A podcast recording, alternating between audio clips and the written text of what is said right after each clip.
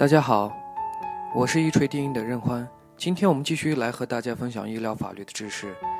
今天我们主要来分享关于患者的隐私权。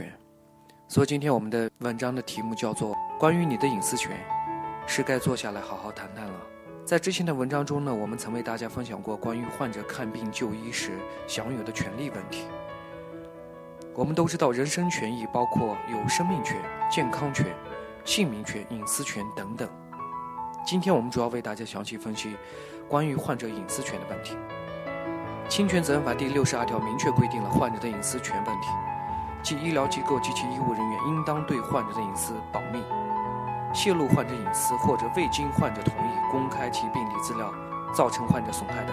应当承担侵权责任。这里所谓的隐私，是指自然人不愿向外人披露的私人生活信息。隐私保护是法律赋予。自然人享有私人生活安宁与私人生活信息不受他人侵犯、知悉、使用、披露和公开的权利。但是目前我们都知道，对中国人来讲，隐私权经常被侵犯，在生活的各个领域。基于诊疗活动的特点，医务人员在执业过程中极易掌握患者的隐私，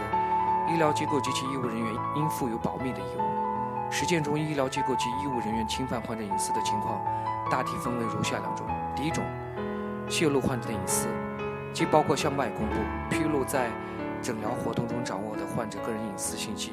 如对外散布患者患有艾滋病的事实，或者是患者其他疾病的一些事实；也包括未经患者同意而将患者的身体暴露给诊疗活动无关人员的行为，如组织医学院学生观摩的行为。第二种，未经患者同意公开其病历资料，这一点呢，在目前的医疗行为中呢是特别频繁的。我们都知道，很多患者在医院就诊完之后呢，经常会收到一些莫名的一些电话，给患者推销这个产品、那个产品。其实这个也就是正面的第二种情况，未经患者同意公开其病历的资料。在实践中呢，又分为两种情况：第一是出于医学会诊、医学教学，或者是传染性疾病防治的目的，公开患者的病历资料；